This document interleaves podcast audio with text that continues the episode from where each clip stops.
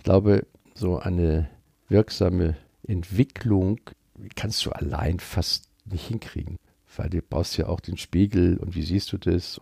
Und wie ich vorhin schon gesagt habe, ich bestimme ja letztendlich die Gestimmtheit und auch wenn da draußen das nicht so ist, wie ich mir das vorgestellt habe, kann ich die Gestimmtheit, zu der ich mich entschieden habe, halten.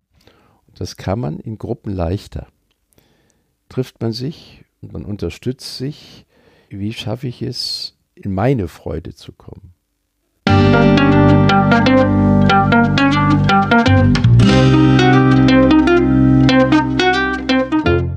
Schön, dass du wieder reinhörst.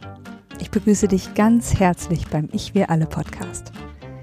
Wir bei Shortcuts laden hier interessante Personen ein, die uns zu den Themen Selbst, Team und Werteentwicklung inspirieren.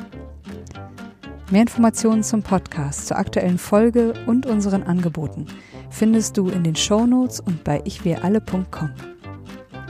Ich bin Maike Schäbitz und präsentiere dir heute Teil 2 einer dreiteiligen Podcast-Serie mit Martin Permantier und unserem Gast Jens Korsen. Als Spezialist für Persönlichkeitsentwicklung und mentale Stabilität gibt er in diesem Gespräch vielfältige Einblicke in die Essenz seiner 50-jährigen psychologischen Arbeit. Jens Korsen ist Autor erfolgreicher Bücher und Hörbücher und arbeitet mit dem von ihm geschaffenen Konzept des Selbstentwicklers als Referent und Keynote-Speaker bei Veranstaltungen in Deutschland, Österreich und der Schweiz. Bevor das Gespräch beginnt, noch der Hinweis zu unserem Netzwerk für Wachstumsgefährtinnen. Auf verhaltung-erweitern.de findest du unsere Community mit Infos, Tipps, Events, Gruppen und ganz vielen Austauschmöglichkeiten. Wir freuen uns riesig, wenn du dabei bist. Und jetzt wünsche ich dir ganz viel Inspiration und Freude beim Hören. Audio ab.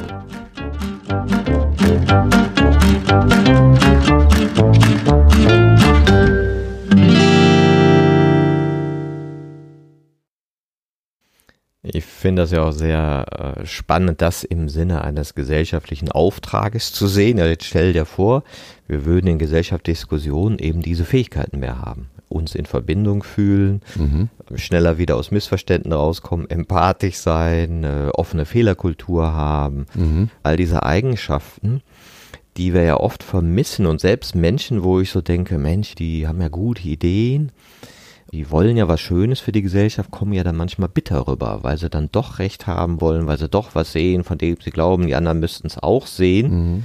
Und es braucht ja auch diese Autonomie, Respekt vor den anderen, die es halt anders sehen, mhm. aus guten Gründen, aus biografischen Gründen, aus anderen Wahrnehmungen mhm. heraus.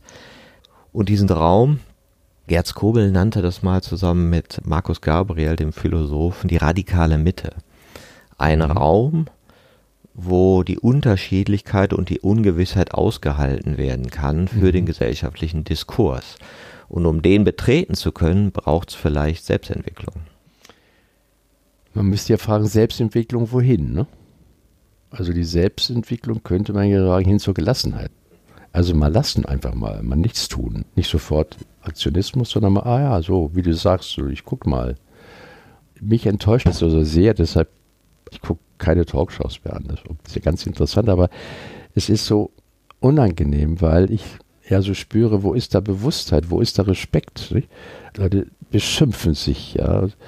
Ach, glaube, das haben wir mal besprochen. Ja, ja. Äh, wenn, wenn in Firmen so ja, geredet genau. werden würde wie in der Politik, wären alle Unternehmen dysfunktional. Ja. Ne? Nicht? Also in der Firmenkonferenz schreien sie Idiot. Wie kommen sie denn dazu? Oi, oi, oi.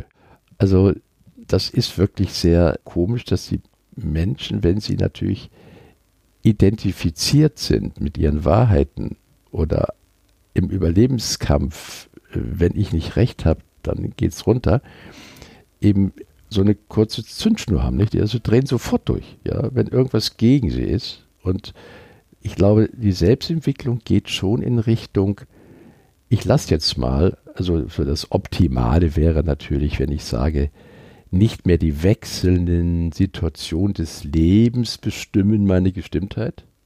Wenn das passiert, bin ich oben, wenn das bin ich unten. Oh ja, also ich kann ja gar nicht mehr bestimmen, wie ich gestimmt sein möchte, sondern je nachdem, was da draußen passiert, wenn es regnet, bin ich sauer, wenn die Sonne scheint, lache ich, wenn ich im Lotto gewonnen habe, drehe ich völlig durch, wenn ich Schulden habe, bin ich völlig deprimiert, bis hin zum Selbstmord, weil ich es mir ganz anders vorgestellt habe. Und die Selbstentwicklung könnte natürlich dahin gehen, mich aus diesen konditionierten Verwicklungen des Rechthabens und Überlebensmüssens langsam herauszuentwickeln. Und gut, ich glaube, das ist ja wohl so die Idee des Zen-Buddhismus, nicht? Also, dass man nicht permanent wie so eine Reaktionsmaschine reagiert, sondern bei sich bleibt. Und ich glaube, wenn das im Bundestag, im Deutschen Bundestag so wäre, dass man bei sich blieb, so ja, der andere hat in seinem System recht, in seinem Angst- und Denksystem hat er recht.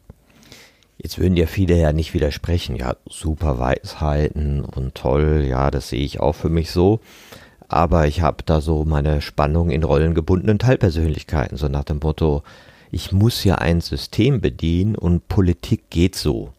Ich war auch mal bei einem Fernsehsender, dann sollte ich auch so ein paar Statements machen und ich fing dann an, so differenziert zu reden und die sagten, nee, nee, lassen Sie mal, kürzer.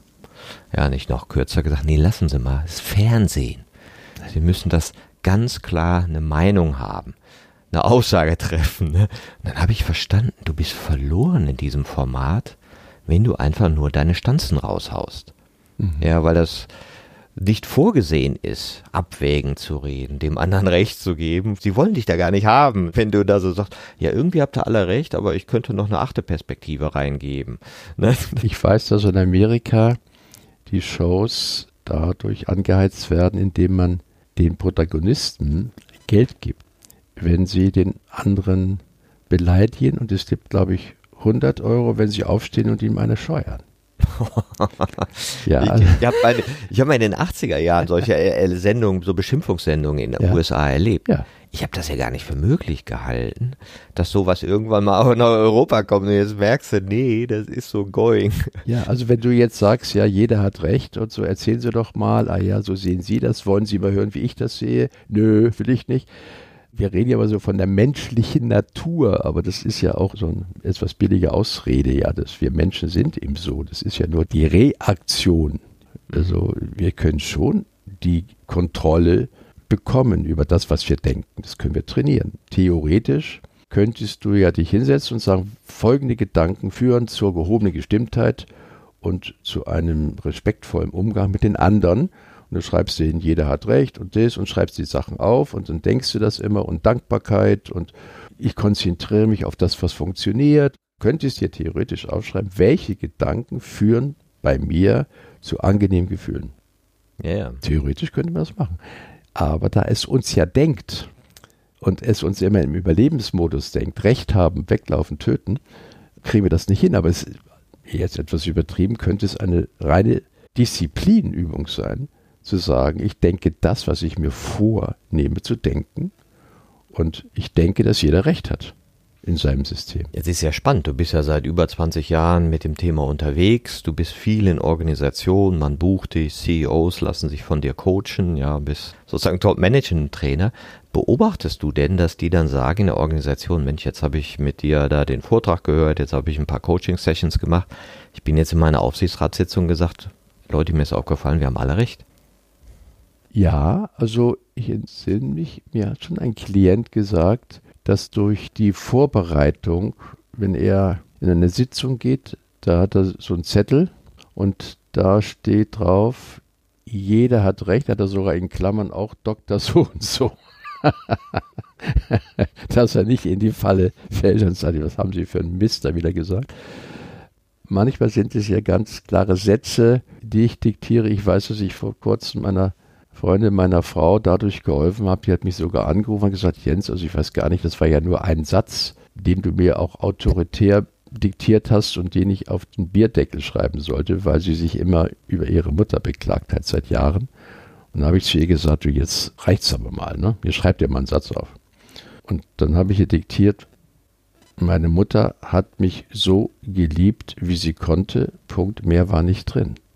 Und allein dass sie das sich immer angeschaut hat, hat ihren Raum gegeben. Nicht immer sofort zu reagieren. Ein anderer Satz war, fällt mir gerade ein, keiner muss mich verstehen. Und ich habe ja so Sätze, wo Leute sagen, ja, Jens, Irgendwie helfen mir diese Sätze. Ich muss sie nur häufig lesen. Wenn du jeden Tag so morgens oder irgendwann ritualisiert, keiner unterstrichen muss mich verstehen. Mein Partner muss mich nicht verstehen. Mein Chef muss mich nicht verstehen. Ich wünsche mir, dass die mich erahnen. Aber es muss doch keiner. Und manchmal sind einfach diese kurzen Blitze der Erkenntnis, können deine Haltung verändern. Und es geht ja in meiner Arbeit nicht mehr wie früher als Verhaltenstherapeut um Verhaltensänderung, sondern um Haltungsänderung. Mhm. Und eine Haltung, das ist ja im Wort Verhalten drin, also eine Haltung kann ein Verhalten halten. Und wenn ich eben die Haltung habe, dass jeder in seinem konditionierten Gehirn Recht hat, dann bin ich respektvoller. Weil ich ja erst mal sage, na gut, was kann der für sein so ungünstig konditioniertes Gehirn? Wenn man Untersuchungen macht, wie die Gehirne der AfD-Wähler oder der Vertreter der AfD, wie sind die konditioniert? Dann könnte man schon eine Gemeinsamkeit feststellen wahrscheinlich. Ordnung, Sicherheit, Sauberkeit. Da gibt es bestimmt Gemeinsamkeiten der neuronalen Verknüpfung im Gehirn. Und mir hilft es dann, um da nicht in so eine persönliche Abwertung zu kommen. Was redet denn der da für ein Mist und so, der Idiot? Ja? Hilft es mir, dass ich sage, oh ja, hm, das ist bestimmt ein netter Mensch, nur der hat ein aus meiner Sicht ungünstig konditioniertes Gehirn. Und mir gelingt es dadurch, respektvoller zu sein. Also, dass ich die Person nicht den August, du Idiot, sondern ich habe ja so diese Idee, jeder ist ein strahlender Stern, nicht? Also jeder ist Energie und sein Verhalten ist ungünstig. Und wenn man das in der Politik schaffen könnte, wenn man sagt, wie schaffen wir das, dass also jetzt diese doch sehr einfache Denke, es sollte wieder so sehr sein wie früher, wie schaffe ich denn, ja, dass die nicht noch mehr Stimmen kriegen? Dann wäre es doch eher besser, die zu respektieren und sie nicht sofort ja in den Senkel zu stellen, weil dann der Widerstand ja noch größer wird. Aber wenn ich jetzt die Gehirne kenne, wie die konditioniert sind, was hat der Papa gesagt, was hat der Großvater, dann sehe ich, dass sie ja vom Gehirn bestimmt werden. Ich sagte nicht, was bist du für ein Idiot, sondern sein Gehirn hat bestimmte Werte, bestimmte Bedeutung und jetzt muss der so reagieren. Und wenn es mir gelingt, die Person nicht zu verachten, sondern zu sagen, diesen Weg möchte ich mit Ihnen nicht weitergehen, ja, das ist mir unangenehm, dann könnten wir durch den Respekt für die Person, weil das merke ich ja, wenn Vertreter der AfD mal in Talkshows sind, ich merke, wie angespannt die sind und wie die sofort in die Aggression gehen. Die sind ja sofort, müssen ihre Person verteidigen und müssen die Person der anderen angreifen. Also was heißt die Person der anderen? die Person zu töten.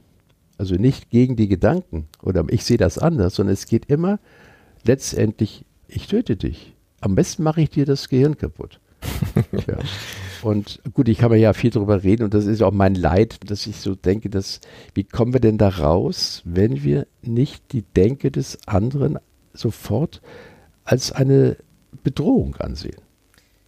Susan Cook-Reuter nannte es ja Konstruktbewusstsein, ja, und das Modell der Haltung sagt ja, ah, in dem Konstrukt entstehen die Gedanken so, mit dieser Art von Identifikation, in dem Konstrukt entstehen sie so, mal ja. bin ich, ich glaube meine Gefühle zu sein, ich glaube meine Gedanken zu sein und dann entwickle ich ja Distanzen zu äh, meinen Gedanken und sehe die als Abstraktion, die eben auch die Wirklichkeit so ein bisschen verstellen durch Vorstellungen und dann habe ich so einen Zugang zu den Gefühlen. Und was ich ja spannend finde bei dem Selbstentwickler, so manchmal schauen wir ja die schwierigen Leute, die von der oder jener Partei. Aber ganz spannend ist ja, wenn du, sag mal, so in so mit Führenden zusammen bist, die ja oft auch schon, ich sag mal, differenzierter denken können. Die sind ja alle studierte Leute oder viel Erfahrung. Wie schaffen die das dann auch aus diesem Ansatz der Selbstentwicklung, wo du dich selber ja lernst, von so einer Metaebene zu betrachten, die Kommunikation mit anderen aus einer Metaebene zu betrachten, sondern nach dem Motto, wie reden wir ja eigentlich? So nach dem Motto, man müsste mal im Bundestag sagen, sag mal, äh, mal ganz ehrlich, wie reden wir hier so miteinander? Ist doch komisch. Das würden wir doch in keiner Schule so machen, in keinem Aufsichtsrat so machen, in keinem Team so machen. Alles wäre vollkommen dysfunktional, wenn wir so kommunizieren würden. Mhm. Wir spielen diese Rituale aber einfach weiter, als würden wir es nicht merken obwohl wir es ja merken. Die wissen das ja alle. Mhm. Wenn du die fragst, ist das die beste Art zur Lösung zu kommen, sagen, nee, das machen wir fürs Fernsehen, da muss das so sein. Bei den Gremien reden wir auch anders. Ja, es geht wahrscheinlich darum, wir wollen Wählerstimmen bekommen und wir wollen die bedienen in ihren etwas einfachen Strukturen, nicht? Und dass sie dann in den Kreisen, wo sie dann irgendwas lösen wollen, vielleicht sogar respektvoller miteinander umgehen, nicht? Das sagen die alle. Und das Interessante, deswegen glaube ich ja, ist die Politik vielleicht systemisch unglaublich gefangen durch dieses Zusammenspiel mit der Presse, die ja dann auch wieder diese Rechthaberei bedienen. Aber die Firmen sind ja freier. Und da ist auch nach meiner Beobachtung so die Veränderung der Kommunikation auch in der Führung viel deutlicher spürbar. Mhm. Ja. ja, also meine Idee ist es, dass diese internationalen Firmen, die ja in, in allen Ländern Filialen haben und, und so weiter, dass die den größten Hebel haben, was zu verändern in Gesellschaften. Wenn man so anfängt, so mit Compliance, das hat ja auch was mit Ethik zu tun und, und es gibt ja permanent auch die Seminare, Wertschätzung und so weiter. Also ich kann mir vorstellen, dass so die Religionen, die Kirchen, die schaffen das nicht mehr. Es ist wirklich die höhere Bewusstheit auch bei Führungskräften. Ich bin da immer ganz begeistert, wenn ich mal mit einer hohen Führungskraft spreche oder sie begleite, mit welcher Differenziertheit die an Dinge herangehen. Auch eine Ethik und auch manchmal sich selber ihre Mechanik in Frage stellen. Das sind nicht alles nur irgendwelche Geier, die nur Geld im Kopf haben und gar nichts anderes, sondern da begegne ich viel Reflexion.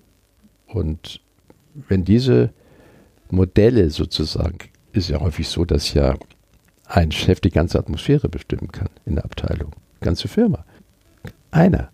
Ja, und da sehe ich eine größere Chance, wenn ich da die Führungskräfte längere Zeit begleiten könnte und wir so sprechen, wie wir jetzt so reden, ja, mit etwas Distanz oder ein bisschen mal raus aus dem kleinen Karo das große Karo, dann könnte es sein, dass mein Beitrag, also Beitrag des Selbstentwicklers, die Gesellschaft verändern könnte, weil eben die Modelle, die sich auch bewusst sind, dass sie Modell sind in ihrem Denken und Verhalten, Gemeinschaften verändern könnten. Kurze Pause für unseren Werbeblock. Du liebst wie wir Podcasts und Audio und ein Buch erreicht dich am besten über die Ohren? Dann schau mal in unserem Shop vorbei. Unser Buch Haltung entscheidet gibt es dort als Hörbuch in gekürzter Fassung zum Downloaden. Den Link zum Shop findest du in den Show Notes oder unter den Angeboten auf ichwiralle.com. Und jetzt geht's weiter mit der Folge. Und dass man das, ich weiß jetzt nicht in wie vielen Jahren, du hast ja so Ideen, nicht? Von, von einer Entwicklungsstufe auf die nächste kommt. Das ist, wenn man das sehr konzentriert macht, zwischen eineinhalb und drei Jahren könnte man es schaffen, auf höhere Entwicklungsstufen zu kommen. So sagt die Forschung, ich sage ja, Selbstentwicklung ist Weltentwicklung. Die Forschung sagt, wenn Menschen also bekannt ist, dass es Entwicklung gibt, ja, das lernen sie ja bei dir so in, durch Beobachtung und Kontextualisierung ihrer Erfahrung und auch das Wahrnehmen der emotionalen Spannung und dieses Inkohärenzen im emotionalen Inneren mhm. zu empfinden. Und je mehr du deine Gefühle wahrnimmst, desto mehr siehst du ja die Inkohärenzen. Was mache ich in der Rolle, was mache ich in der Rolle, wie geht es meinen Kindern, welche Welt bauen wir ja eigentlich, ist das stimmig, mhm. passt das zu einer gehobenen Gestimmtheit? Und das finde ich auch schön an dem Wort, wenn etwas nicht mehr stimmig ist, wird deine gehobene Gestimmtheit das Radar sein, was das wahrnimmt. Da komme ich nochmal auf diese Inkohärenz oder Kohärenz, was man ja so auch messen kann im Gehirn. Mhm. Kohärenz beschreibt ja, dass die Realität deiner Vorstellung nicht widerspricht.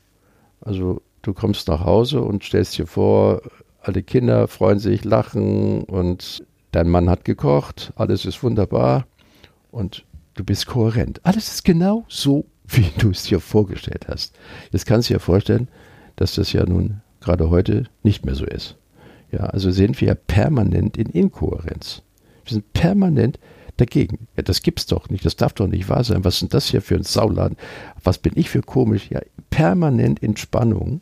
Ja, wie soll ich denn den anderen zuhören können? Wie soll ich irgendwelche Friedensgedanken denen nachgehen, wie, wie kann ich eigentlich aus dieser permanenten Spannung und ja, Kriegsstimmung herauskommen. Und deshalb ist so meine Idee der Selbstentwicklung ist eine Sinnphilosophie. Mhm. Also, wie denn das? Ja, es ist ja im Augenblick hier Purpose, Purpose, ja Sinn.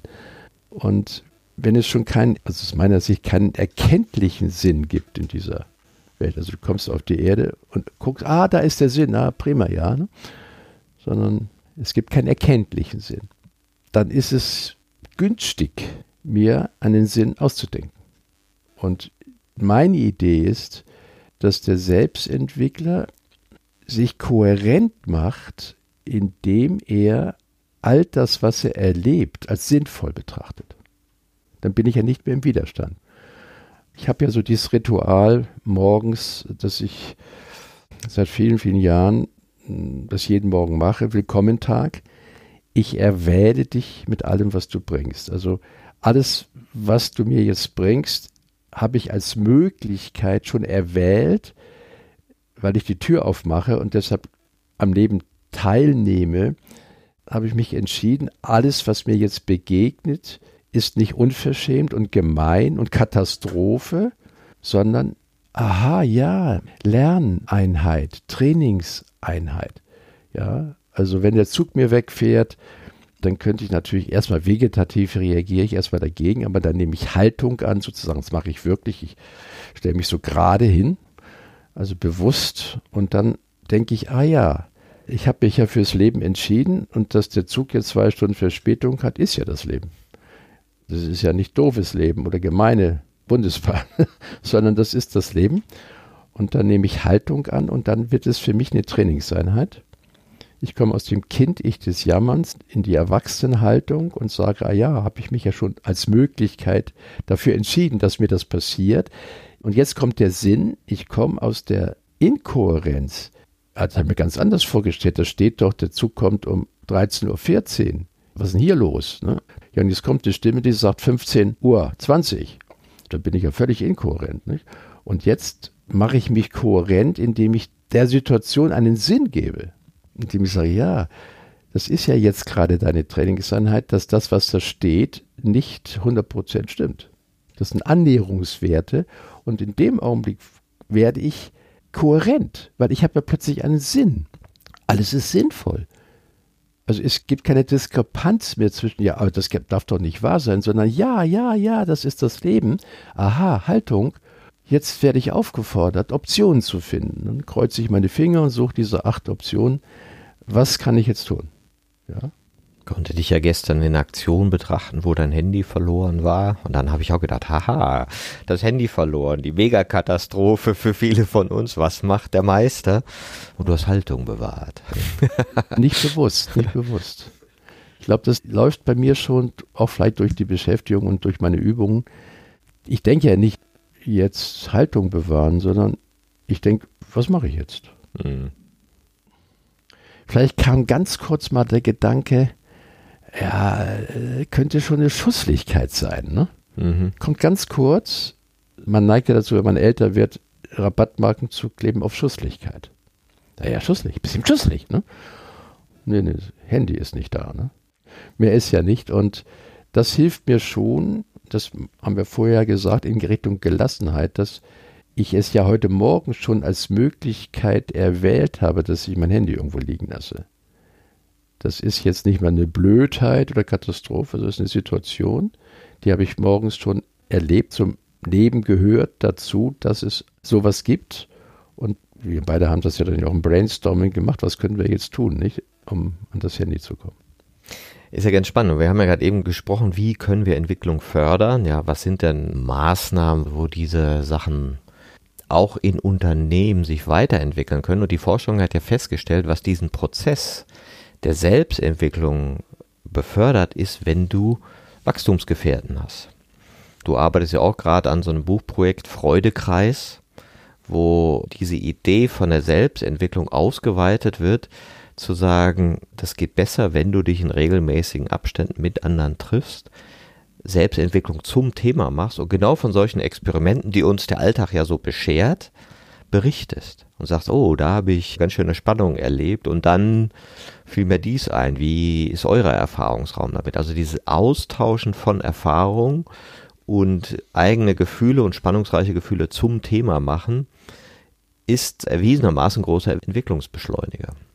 Ja, die Erfahrung habe ich auch gemacht, dass es leichter ist, wenn man entweder so ein Buddy hat, ne? das ist also die Idee, dass wenn du einen hast, mit dem du darüber redest, verstehst du jetzt, hast du das geschafft, dass man im Austausch ist.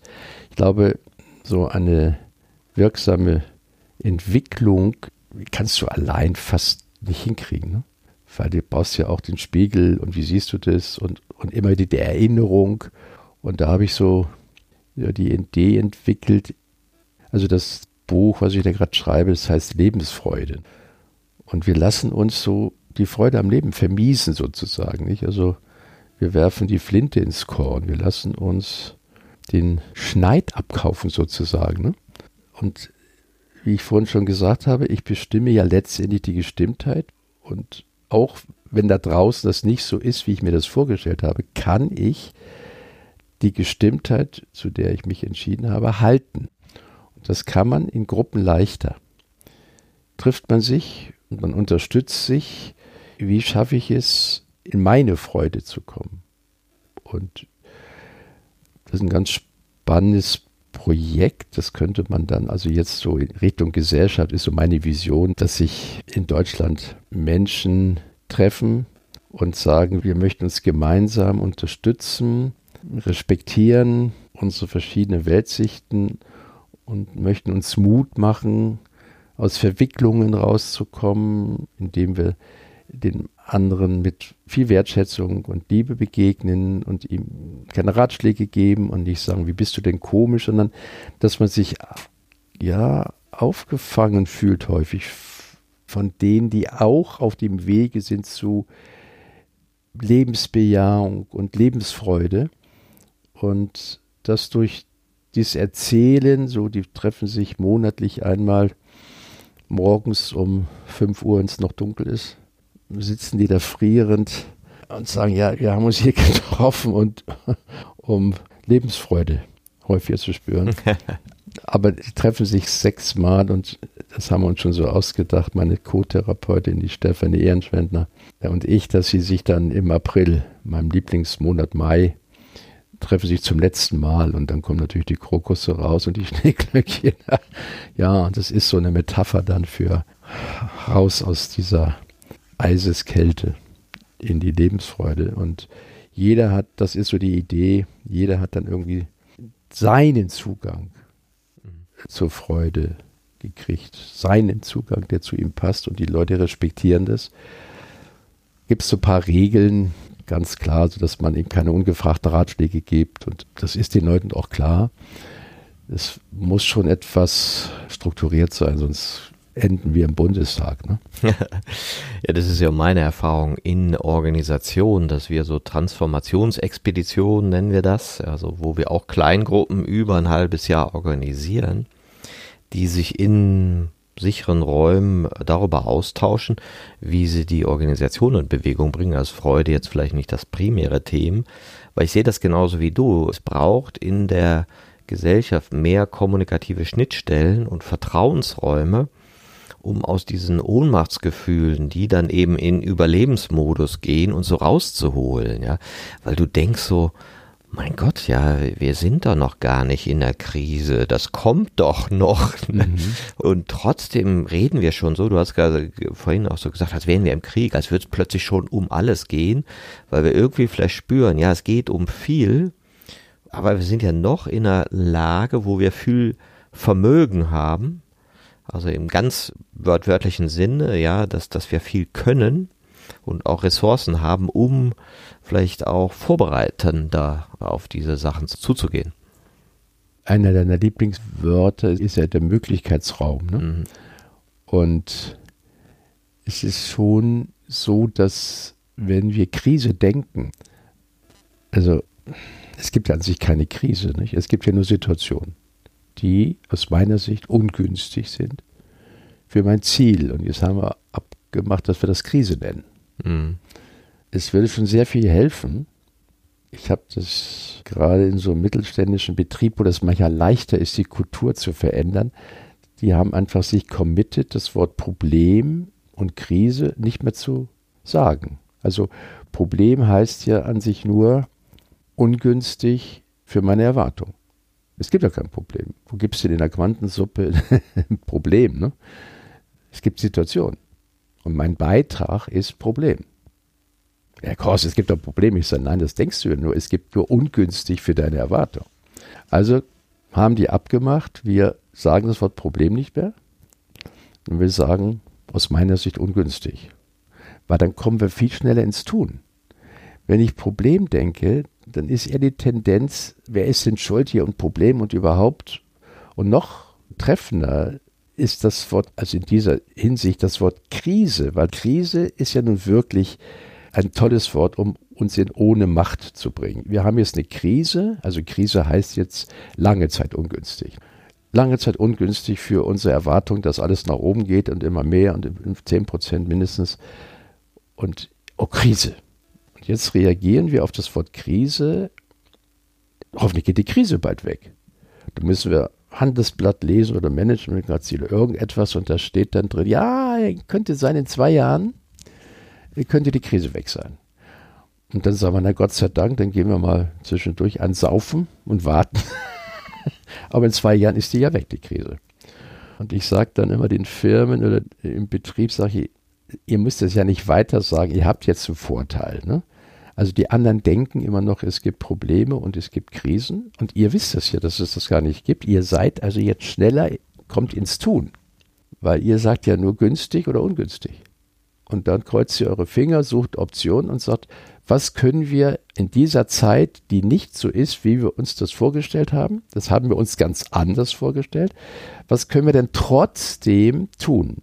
Was können wir verrückte Sachen machen, mal ganz was Komisches, was Sinnloses, auf alle Fälle ins Tun, also im Tun bleiben und nicht warten, dass irgendwann mal wieder es hier läuft. Und das sehe ich, das greift diese Idee, dass wir nicht mehr sagen, Krise, Problem, schlechte Ehe.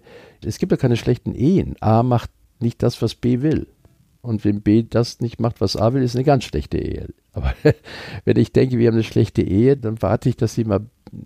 Am besten bringe ich meine Ehe zum Psychologen, der soll sie mal reparieren und ich gehe dabei Golf spielen. Also ich glaube allein schon, dass man sich klar macht, dass die Begriffe ja die Realität irgendwie erzeugen, nicht?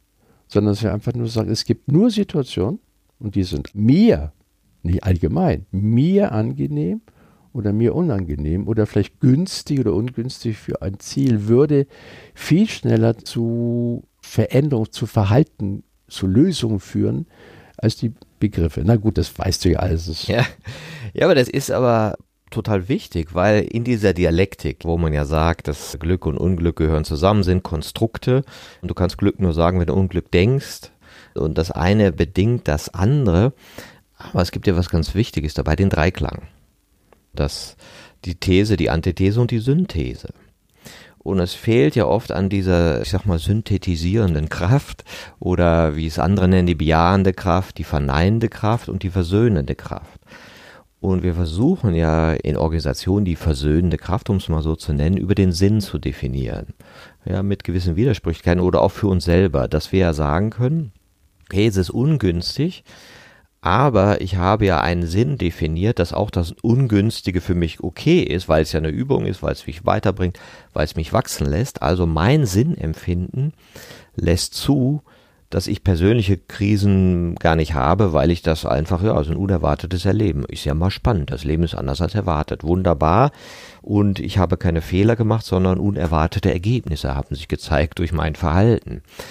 Auf gesellschaftlicher Ebene ist das ja schwieriger, weil wir ja keinen Sinn definiert haben und auch vielleicht, es könnte ja Prinzipien und Richtungen sein, wenn wir sagen, wir wollen eine lebensdienliche Welt haben, die noch 10.000 Jahre hält.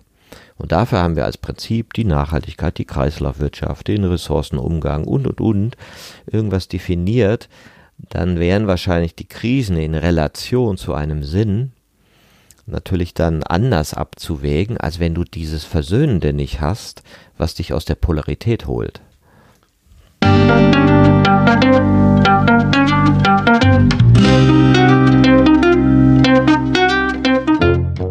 Das war eine Folge von Ich, wir alle, dem Podcast und Weggefährten mit Impulsen für Entwicklung.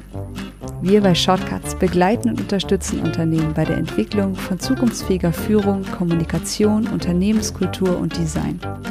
Mehr Infos zu unseren Angeboten, dem Podcast, der aktuellen Folge und zu unserem Buch Ich, wir alle, 24 Transformationsgestalterinnen geben wegweisende Impulse für die Zukunft findest du unter www.ichwiralle.com. Wir freuen uns über dein Feedback zur Folge und deine Bewertung des Podcasts bei iTunes. Bitte stell uns gerne Fragen zum Podcast und noch Vorschläge für Themen und Interviewpartnerinnen, die dich interessieren würden. Und zu guter Letzt schau gerne bei uns in Berlin-Kreuzberg vorbei. Wir lieben Besuch.